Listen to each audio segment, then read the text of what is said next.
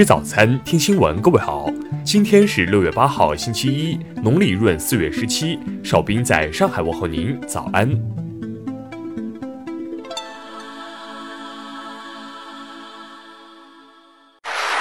首先来关注头条消息。韩国统一新闻近日发表专栏文章称。驻韩美军在韩国设立了四所炭疽杆菌生化武器实验室，炭疽杆菌被认为比新冠病毒更可怕。美国疾控中心将其列为一级危险的生物武器。文章指出，从2009年至2014年，这些实验室共进行了十五次炭疽杆菌试验。驻韩美军2013年起一直在向韩国输入活性炭疽杆菌标本，并进行细菌检测试验。二零一五年还发生了活性炭疽杆菌事故，且有关项目的准确信息也一直没有被公开。韩国每日新闻五号援引民众党大邱市党评论称，大邱驻朝美军应查明细菌试验疑云。一号，韩国未来联合炭疽杆菌驱逐世界和平委员会会长张永全表示。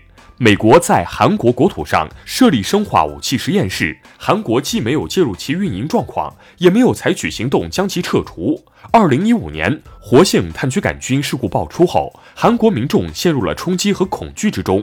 如果当时没有出现问题的话，也许所有人都在不知不觉之中遭受了更大的灾难。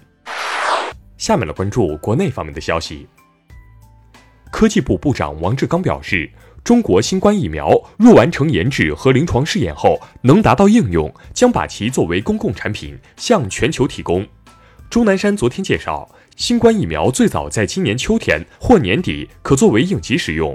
中国大陆已有六种疫苗在临床试验中。截至五月末，我国外汇储备规模为三万一千零一十七亿美元，较四月末上升一百零二亿美元，升幅为百分之零点三。据海关统计，今年前五个月。我国货物贸易进出口总值十一点五四万亿元人民币，比去年同期下降百分之四点九，降幅和前四个月持平。外交部副部长马朝旭表示，中国积极参与并落实二十国集团暂缓最贫困国家债务偿付的倡议，已经宣布向七十七个发展中国家和地区暂停债务偿还。五月三十号以来，广西出现的持续强降雨天气已造成三十余万人口受灾，因灾死亡一人，直接经济损失超三亿元。截至五月三十一号，中国共向二十七个国家派出二十九支医疗专家组，已经或正在向一百五十个国家和四个国际组织提供抗疫援助。因北京市突发公共卫生事件响应级别自六号起调整至三级，国家信访局将从八号起恢复接待群众来访。下面来关注国际方面的消息。新加坡金融管理局七号发表声明称，关于有大量香港存款流入新加坡的消息不实。伊朗经济事务与财政部长德吉帕萨德表示，新冠肺炎疫情导致伊朗 GDP 下降百分之十五，为了提振经济，伊朗将出台系列经济刺激计划。阿联酋阿布扎比警方发布最新规定，乱扔一次性口罩将被罚款一千迪拉姆。如果是从汽车中丢弃，驾驶员将被记六个黑点。最新民调结果显示，意大利总理孔特民调支持率再度攀升至百分之六十三的历史新高，已经成为意大利和平年代最受欢迎的政府总理之一。为遏制新冠疫情扩散，欧盟先前关闭外部边界，有效期持续至六月十五号。随后，欧盟多国五号提议将这一措施延长至七月初。德国联邦议院经济与能源委员会主席恩斯特说：“华盛顿若不停止对北溪天然气管道二线项目的施压，德国将对美国天然气征收惩罚性关税。”六号，墨西哥瓜纳华托州伊拉帕托市一家戒毒中心发生枪击事件，致十人死亡。最新统计数据显示。目前，全美已启动来自三十四个州和特区的四万三千三百多名国民警卫队队员，以协助各地执法机构应对持续不断的抗议活动。下面来关注社会民生方面的消息。按照国家新冠肺炎疫情分区分级标准，昨天起，吉林市丰满区风险等级由高风险调整为低风险；吉林市昌邑区传营区风险等级由中风险调整为低风险。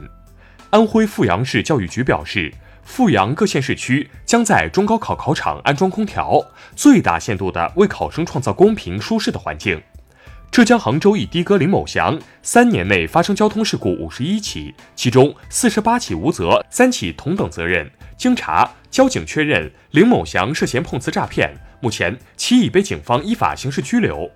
早高峰期间，上海一男子王某因一小客车未让行，其从小区驶出的左转车辆随即下车挡在小客车前约十五分钟，并造成交通堵塞。目前，王某因扰乱公共秩序被依法行政拘留。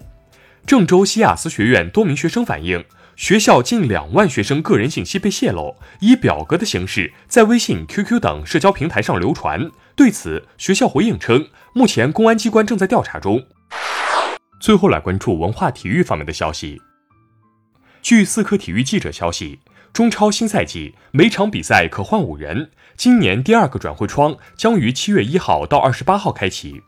美国体操首位男子世界冠军库尔特·托马斯五号因病去世，享年六十四岁。准格尔盆地发现世界上最大亚洲恐龙足迹，足迹全长四十七至五十六厘米，宽三十一至四十二厘米，大小比已知的最大亚洲足迹大了约一点五倍。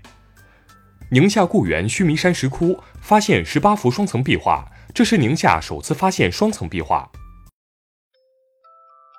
以上就是今天新闻早餐的全部内容。如果您觉得节目不错，请点击再看按钮。咱们明天不见不散。